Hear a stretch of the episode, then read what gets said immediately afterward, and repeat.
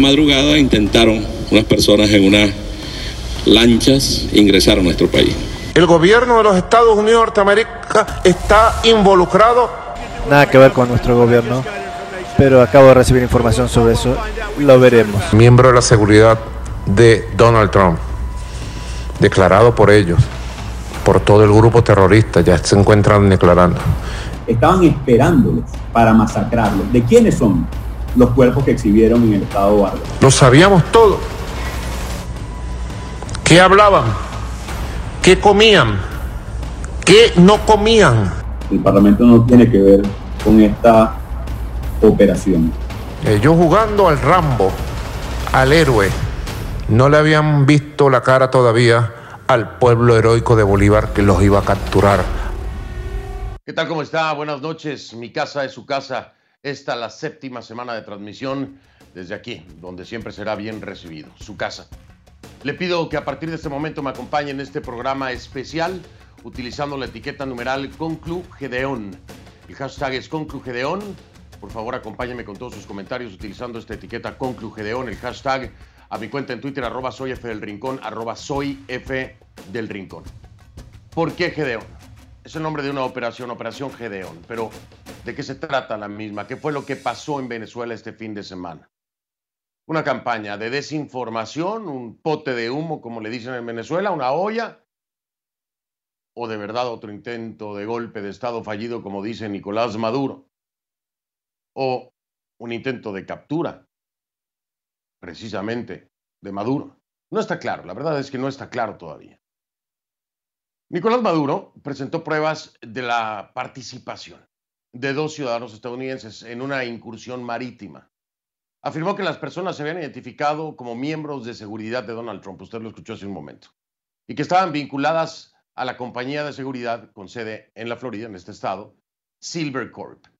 Sin embargo, el presidente de Estados Unidos dice que su administración no tiene nada que ver. Donald Trump lo ha dicho en una breve declaración a la prensa. El Departamento de Estado respaldó esa versión y señaló que en esta historia se hace difícil separar los hechos de la propaganda. También negó cualquier vínculo. El presidente de la Asamblea Nacional de Venezuela, Juan Guaidó, reconocido como presidente encargado por más de 50 países, también se deslindó. Y por alusión, Colombia, después de que Maduro acusara al presidente Iván Duque de ser cómplice de lo que el chavismo ha calificado de invasión mercenaria, pues también respondió que no tenía nada que ver con el asunto. Lo hicieron a través de la Cancillería. ¿Y qué es lo que sabemos de esta operación? Dos incursiones marítimas, ocho muertos y al menos, al menos 13 detenidos. Las autoridades venezolanas señalan que ese fue el saldo de esta incursión marítima que buscaba algo más. Maduro asegura que varios mercenarios extranjeros querían derrocarlo y asesinarlo. La misteriosa historia transcurrió en dos localidades costeras de Venezuela. CNN no ha podido confirmar de manera independiente lo ocurrido. Solo se sabe la versión del régimen venezolano. Según eh, la Cancillería venezolana de Nicolás Maduro, un grupo de mercenarios, así los califican, intentó en la madrugada del domingo desembarcar en las costas de Macuto, en el estado La Guaira, esto a una hora de Caracas. Su objetivo era actuar contra el Estado venezolano, según indica el comunicado oficial. Cuenta que la Fuerza Armada los contuvo en un operativo donde se incautaron armas, vehículos y materiales de guerra. Le repito, toda esta información es de acuerdo al régimen de Maduro. El enfrentamiento, de acuerdo ahora eh, con el presidente de la Asamblea Nacional Constituyente, Diosdado Cabello, dejó ocho muertos y cinco detenidos. Rodolfo Marcos Torres, gobernador del estado de Aragua en el centro norte del país, informó de una segunda incursión marítima armada y fracasada también. Esta habría ocurrido el lunes en la población costera de Chuao. Ocho presuntos mercenarios fueron capturados. Entre ellos, asegura Diosdado Cabello, el posible cabecilla de la operación. Por su parte, el fiscal general de Venezuela, Tarek William Saab, aseguró que los 13 detenidos en ambas incursiones formarían parte de la operación Gedeón, cuyo objetivo era derrocar a Nicolás Maduro. Saab asegura que hay pruebas de que el autor intelectual de esta supuesta conspiración sería Juan Guaidó, presidente de la Asamblea Nacional, reconocido como presidente encargado de Venezuela por más de 50 países. En un comunicado, Guaidó negó las acusaciones y señaló que los supuestos hechos están plagados de incongruencias, dudas y contradicciones.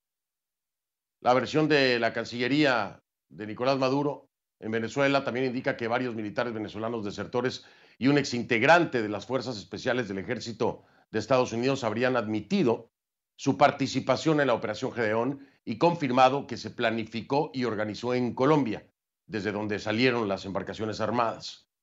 El presidente Nicolás Maduro aseguró tener documentos de identidad de dos supuestos mercenarios estadounidenses detenidos, empleados de la empresa de seguridad Silver Corp, basada en Melbourne, Florida. Según su fundador, Jordan Woodrow, él y los dos detenidos formaron parte de las Fuerzas Especiales del Ejército de Estados Unidos. En una entrevista con el Washington Post, Jordan Woodrow reconoció su participación y la de los otros ciudadanos estadounidenses en la llamada Operación Gedeón. De los otros me refiero a los otros dos que dice el régimen de Maduro tener detenidos. Según las declaraciones de Woodrow al programa en línea Factores de Poder, la operación, dice él, no ha terminado. Escuchen. So it's still ongoing, absolutely. So there's been cells that have activated all through the country uh, because of this. So there's people in the South. There's there's even got people. Uh, they're coming out of the woodwork and they're saying, "Hey, like, what can I do?" Colombia, por su parte, considera infundadas las acusaciones de Caracas. En un comunicado, como le decía, la Cancillería de ese país rechazó que se intente comprometer al gobierno del presidente Iván Duque en una trama especulativa. La respuesta de Washington fue similar. El presidente Donald Trump negó cualquier vínculo de Estados Unidos con esta supuesta trama conspirativa. Y el Departamento de Estado, el Departamento de Estado eh, advierte que hay una campaña, dicen, de desinformación por parte de Maduro. Nicolás Maduro ha denunciado, como usted sabe, varios intentos de golpe de Estado desde que llegó al poder, un sinnúmero, sinnúmero de intentos de golpe de Estado. Este sería el primero en 2020, casi un año después de asegurar el 26 de junio que había un plan para asesinarlo a él, a la primera dama, Silvia Flores, del régimen, por supuesto, y al presidente de la Asamblea Nacional Constituyente, Diosdado Cabello. Ahora, ¿son estas las únicas incursiones? ¿O esta misma no ha terminado aún, como dice Woodrow? ¿Son reales o son inventos del gobierno de Maduro? Muchas preguntas, ¿no? Hay demasiadas preguntas que no se han respondido aún. Pero es el día a día de Venezuela en una guerra de rumores y versiones que, que no termina. Parece nunca tener un final. Vamos ahora a Caracas, donde está en vivo mi colega Osmari Hernández, que nos trae lo último de la historia. Osmari, buenas noches y te escuchamos con atención. Bienvenida. Buenas noches, Fernando. Pues en medio de eh, pues la, la, gran cantidad de declaraciones que se ha generado en las últimas horas sobre este tema, como bien lo dices, hay muchas interrogantes que persisten. Justamente ofreció una rueda de prensa el vicepresidente de Cultura, Turismo y Comunicación, Jorge Rodríguez, quien confirmó que a la fecha suman 16 las personas detenidas, entre ellas dos ciudadanos estadounidenses cuyos documentos de identidad fueron mostrados en una locución eh, ofrecida por el cuestionado presidente Nicolás Maduro a, través de Venezolana de Televisión. De igual manera, hasta el momento se contabilizan ocho personas fallecidas, pero las labores de búsqueda continúan, Fernando, y en eso han sido muy los voceros que continúan realizando eh, pues acciones especiales y de inteligencia en distintas partes del país tras la pista del resto de las personas que formaría parte de esta llamada Operación Gedeón. Vamos a escuchar parte de los detalles ofrecidos por Jorge Rodríguez. Una serie de camionetas y una serie de armas que al mejor estilo de lo que han hecho las tropas mercenarias y el ISIS en Siria, en Libia, en Irak, en Afganistán, iban a ser acondicionadas vehículos civiles, eh, iban a ser blindados y se le iban a colocar armas de alta potencia para poder ejercer sus acciones de violencia. Por cierto, Fernando, que a esta hora está en desarrollo el programa El Mazo Dando, una edición especial del presidente de la cuestionada Asamblea Nacional Constituyente, Diosdado Cabello, en el cual están ofreciendo nuevamente detalles sobre esta operación y también llama la atención que tiene en el estudio varias de, varios de los artículos, incluyendo armas que fueron decomisadas a las personas que fueron detenidas en las últimas horas en el marco de estos sucesos. También importante destacar lo que fue la reacción de Juan Guaidó, presidente de la Asamblea Nacional y reconocido como presidente encargado por al menos 55 países. Primero publicó tres comunicados y luego se pronunció en la sesión de este martes de esta manera. Vamos a escucharlo. Hoy es muy claro que esa, que esa acción, por cierto, que dejó muy claro la dictadura, como lo dijo ayer el usurpador y como lo dijo el viernes uno de sus voceros del programa de chisme de los miércoles, que estaba infiltrada. Estaban esperándolos para masacrarlos. ¿De quiénes son? Los cuerpos que exhibieron en el estado Vargas. ¿De quiénes son? Sí, bueno, eh, escuchábamos entonces parte de las declaraciones de Juan Guaidó, quien ya en los comunicados anteriores, por una parte, se había desmarcado de lo ocurrido, también pedía respeto a los derechos humanos de las personas detenidas, Fernando, y especialmente haciendo alusión a los casos en los que incluso eh, se está investigando la, la posible responsabilidad del gobierno venezolano en la muerte de personas bajo su custodia en centros de inteligencia militar, Fernando. Osmari, muchísimas gracias. Por supuesto, hay que tomar en cuenta que aquí se está escuchando solamente una versión. No sería la primera vez y no sería extraño que haya muchos elementos propagandísticos dentro de la retórica que se está eh, generando por parte del régimen de Nicolás Maduro. Esto es una constante, hay antecedentes y, y es un hecho que no podemos dejar a un lado de acuerdo a las declaraciones y elementos que presenta el mismo. Me refiero al régimen. Osmari, muchas gracias, con cuidado. Buenas noches, un abrazo allá en, Caracas. Bueno, ahí estaba Osmar Hernández en vivo desde Caracas. Voy a marcar una pausa en este programa especial para regresar y hablar con dos invitados muy importantes. Uno de ellos es Joseph Umire, director ejecutivo del Centro para una Sociedad Libre y Segura, pero también estaremos hablando con Juan Carlos Nieto. ¿Quién es Juan Carlos Nieto? Ex capitán o capitán en retiro, capitán en retiro de la Guardia Nacional de Venezuela y es hermano de Javier Nieto el segundo al mando del operativo Gedeón. Me acompañan ambos y estaremos tratando de entender más a fondo, por supuesto, de una fuente prácticamente directa, en este caso Juan Carlos Nieto, el capitán en retiro de la Guardia Nacional de Venezuela, eh, pues la relación que tiene con, con Javier Nieto, el hermano, segundo al mando del operativo Gedeón, y por supuesto Joseph Umire con el conocimiento estratégico y de inteligencia que siempre maneja eh, pues desde el interior y desde dentro de la propia Casa Blanca. Hacemos pausa, entonces regreso con estos dos invitados y tratamos de buscar algunas respuestas. Ya.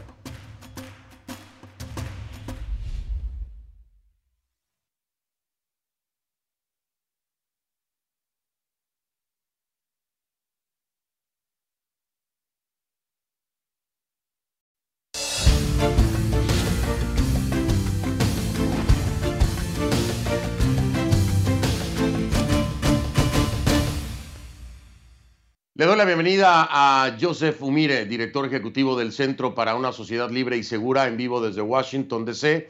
Y también me acompaña Juan Carlos Nieto, ex capitán de la Guardia Nacional o capitán en retiro, es capitán en retiro de la Guardia Nacional de Venezuela y hermano de Javier Nieto, segundo al mando del operativo, del operativo Gedeón. Bueno, les doy la bienvenida a ambos, señores. Gracias por estar aquí. Buenas noches. Buenas noches, Fernando. Gracias. Buenas noches, Fernando. Gracias por ti por la invitación. Al contrario, Juan Carlos, muchas gracias, eh, capitán. Por supuesto, no vamos a dar eh, ningún detalle de su ubicación por un tema de seguridad. Así lo ha solicitado y lo entendemos perfectamente bien. Joseph, si me lo permites, voy a iniciar con, con el capitán Juan Carlos Nieto. Eh, Juan Carlos, dinos desde prácticamente desde el corazón de esta operación, por la relación que tienes con Javier Nieto, hermano, si es primero cierto que esto continúa, a pesar de la detención y de la información que, que ha dado el régimen de Maduro, ¿es cierto que esto continúa como ha declarado precisamente el fundador de Silvercorp? Fernando, antes que todo, discúlpame, pero quiero mandarle un saludo a todos los presos políticos, en especial a los presos políticos militares, a quienes respeto por ser punta de lanza en esta lucha por la libertad. Con respecto a la pregunta que me estaba haciendo, eh, sí, la lucha continúa. Eh, te adelanto algo, eh, se han cometido errores, sí se han cometido errores, pero también se, se aprendió, ¿verdad? Seguimos adelante, porque aquí lo importante no es caerse, sino levantarse. Y este inicio de esta operación no solamente trajo cosas negativas, sino trajo cosas positivas, que lo estaremos hablando a lo largo del programa. ¿Cuáles, si quieres, inicia, Juan Carlos, cuáles son las cosas positivas para muchos? Esto se ve como un intento torpe, eh, fallido, precisamente mal planeado, novato, incluso con la participación de estos integrantes eh, de Silver Corp, de acuerdo a las declaraciones del propio fundador, eh, y, no le ven nada de positivo. ¿Cuál sería el ángulo positivo, Juan Carlos? Bueno, Fernando, este, aquí vemos, eh, nosotros estamos acostumbrados a ver lo negativo y aquí trajo cosas positivas. Esta, estos pequeños errores, como lo dice la, mucha gente, quienes juzgan y que no deberían hacerlo, eh, esta acción movió conciencia, movió conciencias de grupos económicos, movió conciencias de grupos políticos, que han decidido sumarse a esta gesta libertaria. ¿Y cuál es la importancia de esta movida de conciencia? Que si hubo error fue por parte de ciertos apoyos logísticos que generaron asumir riesgos y que ahora van a ser corregidos y que la operación continúa. Esa, es la, declaración que hacía Jordan eh, Woodrow, de hecho, que esta operación continúa. Joseph Humira nos acompaña también, Juan Carlos. Quiero hablar con Joseph y preguntarle desde la perspectiva de inteligencia que siempre nos ha dado Joseph Umire, preguntarle si esto debe ser precisamente eh, ver, debe ser visto precisamente como dice Javier Nieto, eh, eh, perdón, Juan Carlos Nieto, como algo que genera un movimiento de conciencias a nivel económico, a nivel ideológico positivo, o si debemos interpretarlo, Joseph, como una falla y un error y un movimiento torpe, mal realizado. ¿Cómo lo calificas tú desde la perspectiva de inteligencia, Joseph? Mire, eh, Fernando, antes que todo, yo creo que tenemos que definir qué tipo de operación estamos analizando. Hasta el momento, muchos analistas han analizado la operación como una forma de acción directa contra Nicolás Maduro. Se han enfocado en, las acciones que se eh, llevó a cabo en Macuto, en, La Guaira, y yo creo que eso no es la operación. Si estamos escuchando bien las declaraciones del señor Jordan uh, Goodrow y, bueno, y los otros que están involucrados, me parece esto es una operación de insurgencia. Están buscando una rebelión militar, están buscando usar lo que pasó en Macuto para inspirar una rebelión dentro de las Fuerzas Armadas de Venezuela que va con muchos de los esfuerzos que han hecho otros elementos uh, de la oposición venezolana. Entonces, yo creo que eh, en ese aspecto, si lo miramos de esa forma, eh, esto no se acabó. Vamos a ver si hay esta rebelión.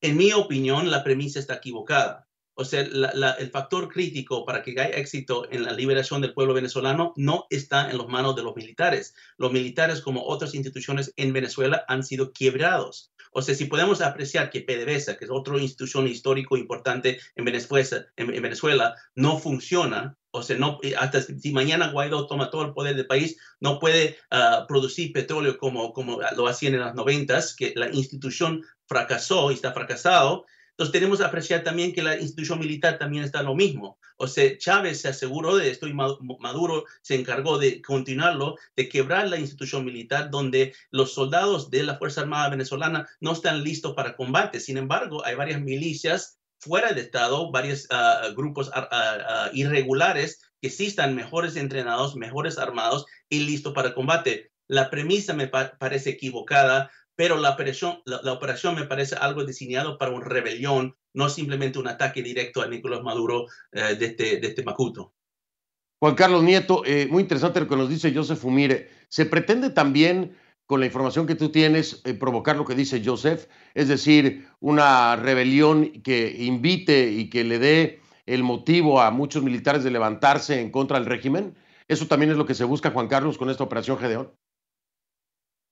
Exactamente eso. No te puedo dar eh, detalles más allá, pero eh, el, invitado está en lo correcto. ¿okay? Aquí se van a generar o se van a generar unas, unas ciertas acciones puntuales que van a generar el quiebre y que van a provocar que toda esa oficialidad que está activa, que son compañeros míos, que son compañeros de mi hermano, que son generales, que son compañeros del comandante Sequera, que están en las actuales unidades operativas, quienes nos han llamado desde hace años presentándonos eh, su inconformidad porque somos puntos de referencia. Acuérdate que vengo de estar preso seis años, venimos de una lucha constante, somos puntos de referencia para la libertad de Venezuela, para todos esos oficiales que están activos y que no se pueden expresar, ¿ok? Ellos en su momento, de acuerdo a una serie, a un escenario que se va a presentar una vez que se concrete la operación, se va a llevar a cabo el, eh, el, quiebre institucional, no solamente dentro de la Fuerza Armada, porque dentro de esta operación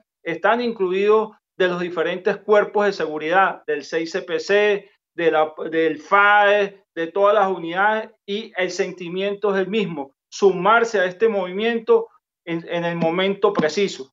Y esa, esa es más o menos la dirección de lo que viene.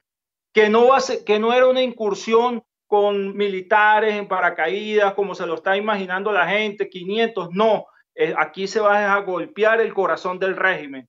Bien, Juan Carlos de Joseph, voy a hacer una pausa, la primera del programa, en este programa especial. Juan Carlos, te dejo una pregunta, te dejo una pregunta en la mesa. ¿Has tenido comunicación con alguno de los detenidos? ¿Sabes algo de su estado? ¿Dónde se encuentran? ¿Cómo se encuentran? ¿Ha habido comunicación después de la detención de algunos de los integrantes de la Operación Gedeón? Me responde después de la pausa, Juan Carlos, si te parece. Y por supuesto, continuamos también con Joseph Humire. El gobierno de Colombia y el gobierno de Estados Unidos niegan cualquier vinculación con la operación Gedeón. Sin embargo, sin embargo, aunque sea a través de una empresa de seguridad, eh, hay, hay eh, dos estadounidenses involucrados en esto. Y la operación habría originado, se habría originado precisamente desde Colombia. De alguna u otra forma, Joseph, están involucrados, si no directamente, ambos gobiernos? Esa es la pregunta que le, digo, le dejo a Joseph Umira en la mesa. Regreso entonces, estoy con Juan Carlos Nieto, capitán en retiro de la Guardia Nacional de Venezuela y por supuesto Joseph Umira en vivo desde Washington. Ya vengo.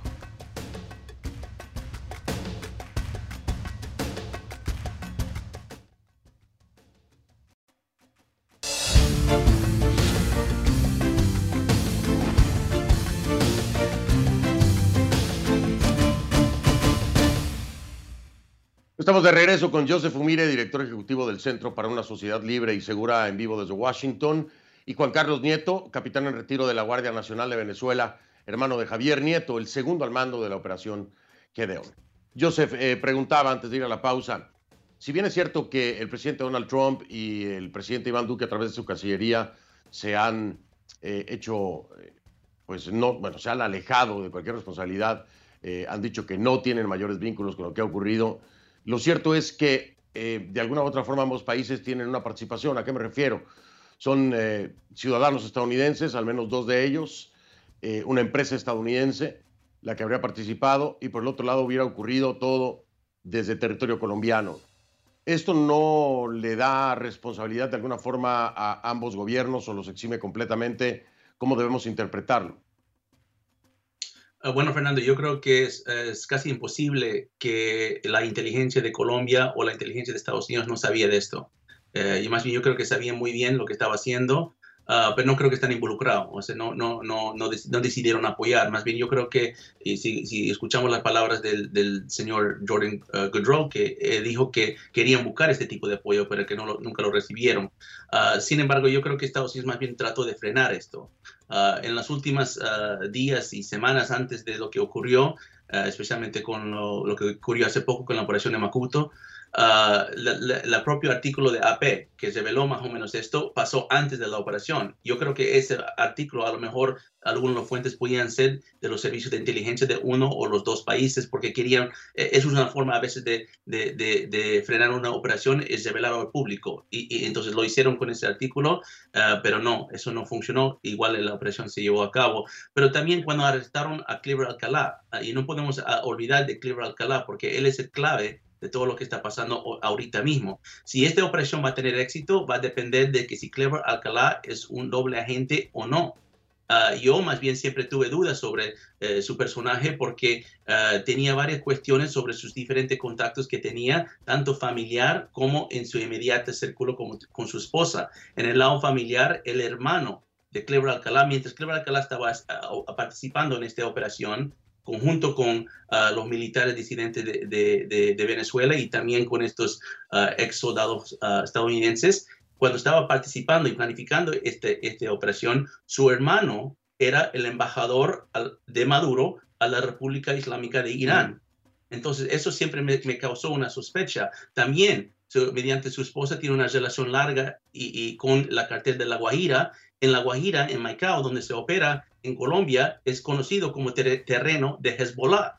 Entonces, siempre me llamó la sospecha de este señor y si, esta operación se va a fracasar, va a ser por una falta de contrainteligencia en saber con quién exactamente se estaba metiendo. Y yo creo que cuando Estados Unidos, bueno, primero Colombia arrestó a Cleber Alcalá y lo extraditó a Estados Unidos, eso era una señal que esto iba a fallar y deberían ah, frenarlo en ese momento. Interesante la perspectiva. Juan Carlos Nieto, ¿qué piensas de Cleber Alcalá? ¿Estás de acuerdo con las sospechas de Joseph Umire? Eh, bueno, Fernando, te respondo como le he respondido a mucha gente que me ha preguntado sobre ese punto y lo que, y lo que concertamos el Estado Mayor de este grupo Caribe, ¿ok? Eh, hay que entender también el corazón de lo que estaba sucediendo y bueno, pienso que es la razón de ser por el cual tú me invitas al programa, ¿no? Eh, el tema de Cliver Alcalá, si bien es cierto, tiene, no sé si se lo dejo a la justicia, esa investigación por el lado del narcotráfico, ahí yo no me meto porque yo no tengo pruebas, ni soy un órgano de justicia, nada por el estilo, él asumirá sus consecuencias. También es cierto que desde el punto de vista táctico, es un hombre que fue de confianza de Chávez, sí, eso lo estuvimos conscientes y lo está consciente toda la Fuerza Armada, pero también es un hombre que conoce el corazón del régimen, que comandó las brigadas más importantes que tiene allá el Estado venezolano y que nos dio información importante sobre las fortalezas y debilidades a las cuales debíamos apuntar el objetivo. También eso es cierto. Entonces, este, en el tema de que era narcotraficante, de sus relaciones con el régimen, bueno, eh, el tema del narcotráfico lo dejo aparte. ¿Que decidimos asumir ese riesgo? Sí, lo asumimos porque acuérdate que aquí habían carencia de muchas cosas y se tuvo que asumir riesgo, tal vez hubo fallas de información, no estoy diciendo con esto que Cleaver eh, vendió la información, bueno, no tengo pruebas de nada, pero sí se asumieron riesgos, ¿ok? Y por eso le doy mucho valor a los hombres que participaron en esa operación, porque a pesar de la falta de recursos, como todo el mundo lo dice y como tal vez se evidenció, estos hombres decidieron dar la vida por su país y por la libertad de Venezuela. Yo creo que eso tiene un mérito y eso es lo que ha movido las conciencias de muchas personas que se dieron cuenta que Venezuela tiene hombres dispuestos a dar la vida por su país.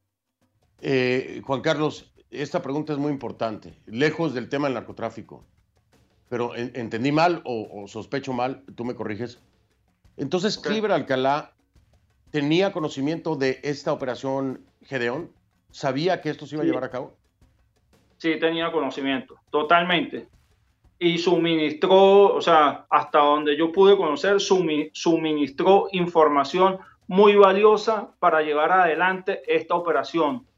Operación donde se buscaba atacar el corazón del régimen y ese corazón lo conoció él porque él estuvo muy cercano al gobierno.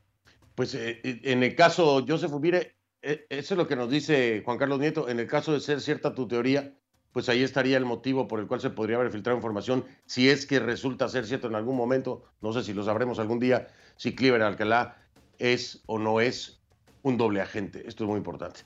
Voy a marcar pausa, Joseph, Juan Carlos, regreso, no, eh, te hice la pregunta de nuevo, Juan Carlos, pero es importante, ahora me dice si has tenido contacto con algunos de los detenidos y también preguntarle, también preguntarle a Joseph, mire, si esto puede cambiar o no la, no solo la retórica de, del gobierno estadounidense, del presidente Trump, sino las acciones a futuro del presidente Trump después de este hecho que estamos viendo eh, ocurre durante el fin de semana, la operación Gedeón, que asegura, asegura eh, el señor Woodrow que esto continúa, que no es que ya terminaron y la lograron detener, dice Woodrow, continúa y que habría más de 60 personas que hubieran participado. ¿Dónde están nosotros? están ya en Venezuela, están ahí desplazándose y no están ni enterados del régimen. Se lo voy a preguntar también a Juan Carlos Nieto hasta donde pueda decirme, por supuesto. ¿no? Hago una pausa, regreso entonces con Joseph y con el señor Nieto.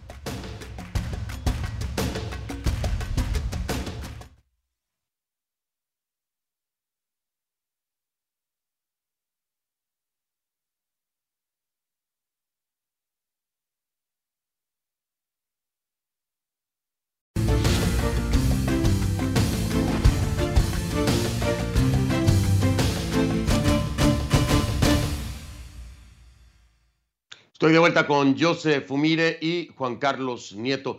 Joseph, esto que ocurre, la operación Gedeón, que dicen continúa, las declaraciones eh, del propio Jordan Woodrow, la detención en este caso de Luke Alexander Denman y Aaron Berry, confirmadas precisamente por Woodrow, eh, ¿cambian en algo o cambiarán en algo la dinámica y las acciones del gobierno del presidente Trump, incluso del propio gobierno del presidente Duque?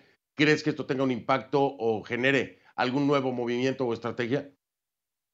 Bueno, yo, yo creo que por lo menos eh, van a tratar de negociar la salida de los americanos. Eso yo creo que de, de, seguro el Departamento de Estado creo que se encargaría de hablar con el régimen y ver si, si hay una chance de hacer eso. Yo, yo lo veo muy difícil porque saben que el régimen va a pedir cosas de muy alto costo como levantar sanciones o tal vez un cambio de, eh, de presos. Ah, no, no, nos tenemos que olvidar que los narcos sobrinos están, están presos en, en, en Estados Unidos en un en una presión federal, pero lo que yo quisiera que pase es que cambie el, pensamiento estratégico sobre Venezuela. Es, hora, si esta última operación, ojalá sea la última, que nos, dejan de, que nos haga entender que esto no es la forma de ganar este tipo de guerra. Si, si, si el colega, el otro invitado, Juan Nieto, si realmente quieren tus eh, eh, hermanos, tus colegas rescatar el pueblo venezolano, si quieren atacar el corazón del régimen, no es con fuerza militar, es con desmascarar sus mentiras.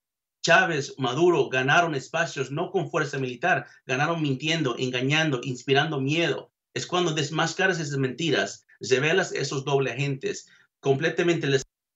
Estaba escuchando a Joseph y de pronto dejé de, escucharlo. Vamos a tratar de restablecer la conexión. Eh, capitán Nieto, capitán Juan Carlos Nieto, de la primera pregunta que, le hice antes de ir a la pausa en el segmento anterior, ¿tenemos o tiene información o comunicación con las personas que han sido detenidas? ¿Sabe cómo se encuentran? ¿Tiene algo de información?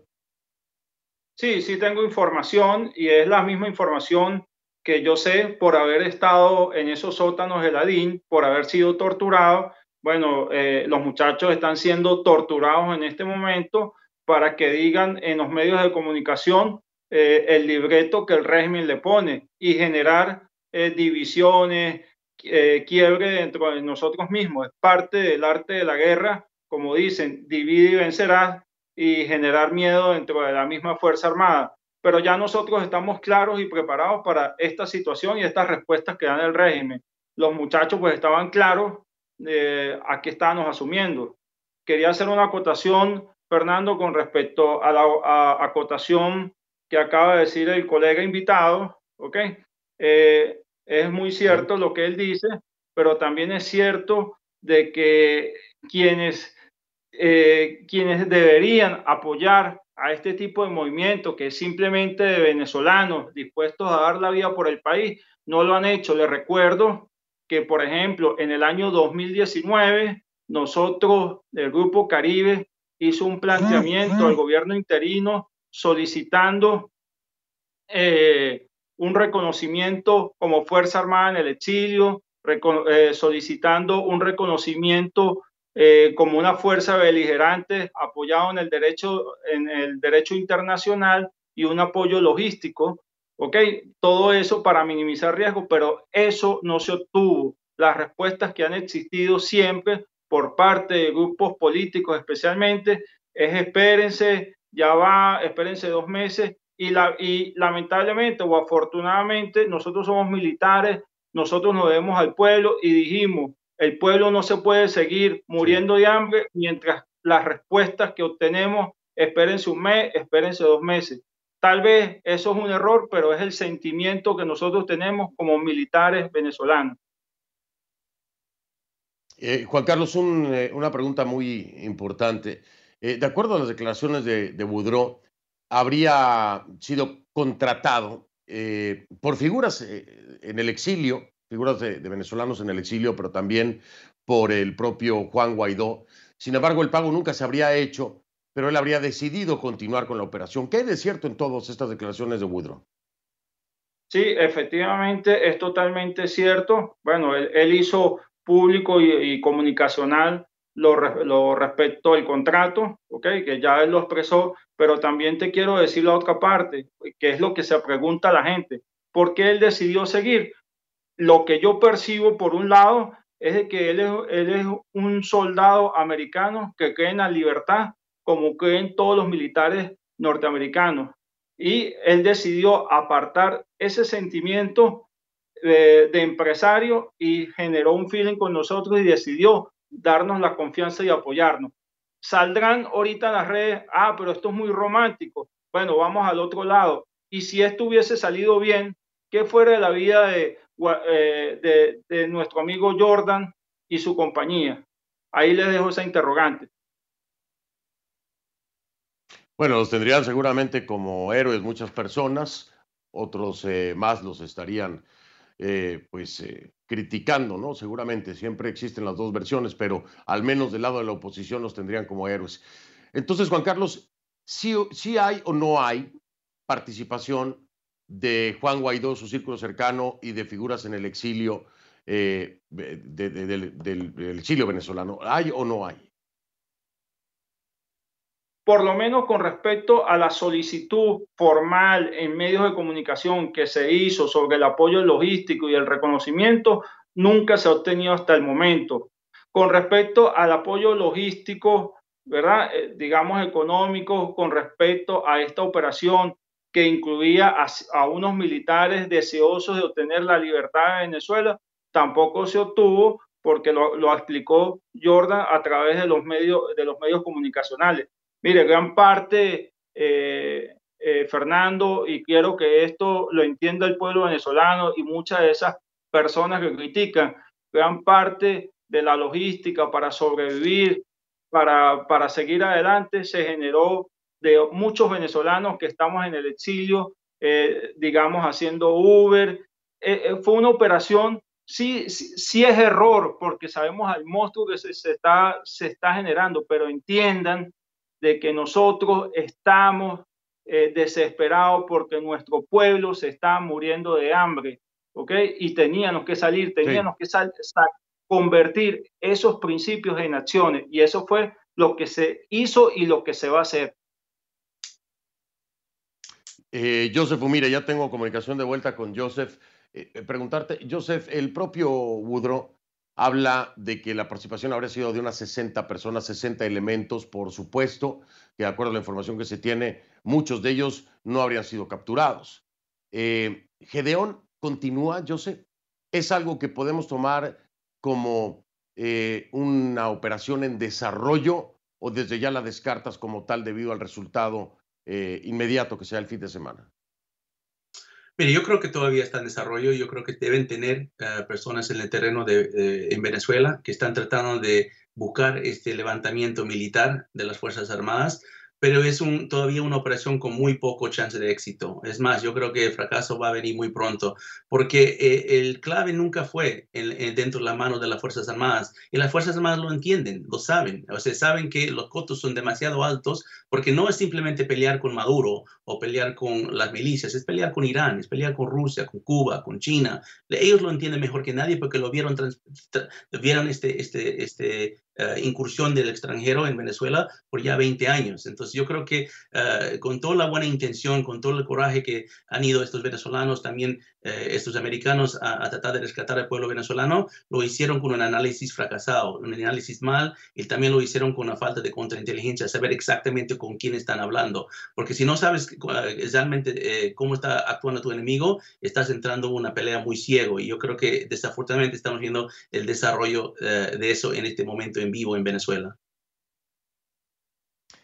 Bien, pues eh, me tengo que despedir, caballeros. Quiero agradecerles su tiempo. Por supuesto, no descarten que les llame de nuevo para hacer una segunda parte. Hay muchas cosas más que hablar, sobre todo eh, pues con Juan Carlos Nieto y José Fumir acerca de esta operación Gedeón. Capitán Nieto, muchas gracias. Eh, muy amable por, por, haber aceptado la invitación. Espero tenerlo pronto para poder ampliar y, y seguir aclarando dudas hasta donde se pueda. Y Joseph, como siempre, mil gracias por acompañarnos aquí en el programa. A ambos, eh, buenas noches, buena suerte y con cuidado, capitán Nieto. Seguro, gracias Fernando, eh, muy agradecido por tu invitación y el mensaje al pueblo venezolano, la lucha continúa hasta que soplen los vientos de libertad en Venezuela. Gracias Fernando. Gracias, capitán Nieto. Gracias, eh, Joseph. Gracias, Fernando. Siempre un gusto. Igualmente un abrazo, Joseph Umire. Bueno, pues vamos a hacer una pausa. Me acompañaron, como usted sabe, Joseph Fumire, director ejecutivo del Centro para una Sociedad Libre y Segura, en vivos de Washington, y Juan Carlos Nieto, capitán en retiro de la Guardia Nacional de Venezuela. Me preguntan muchas personas, oye, Fernando, ¿no van a seguir con la cobertura como todas las noches de coronavirus? Por supuesto que sí, pero estaremos haciendo breves pausas cuando hay temas tan importantes como este ocurrido en Venezuela y por supuesto en cualquier otro país, ¿no? Así que no le extrañe que de pronto en la semana, algún día, pues atendamos otras historias que también son noticia y que también merecen nuestra cobertura. Por supuesto, continuaremos con el tema del coronavirus, es sumamente importante. Lo veo mañana, entonces, si me lo permite, le digo adiós desde casa. Que pase buenas noches. Gracias por acompañarme.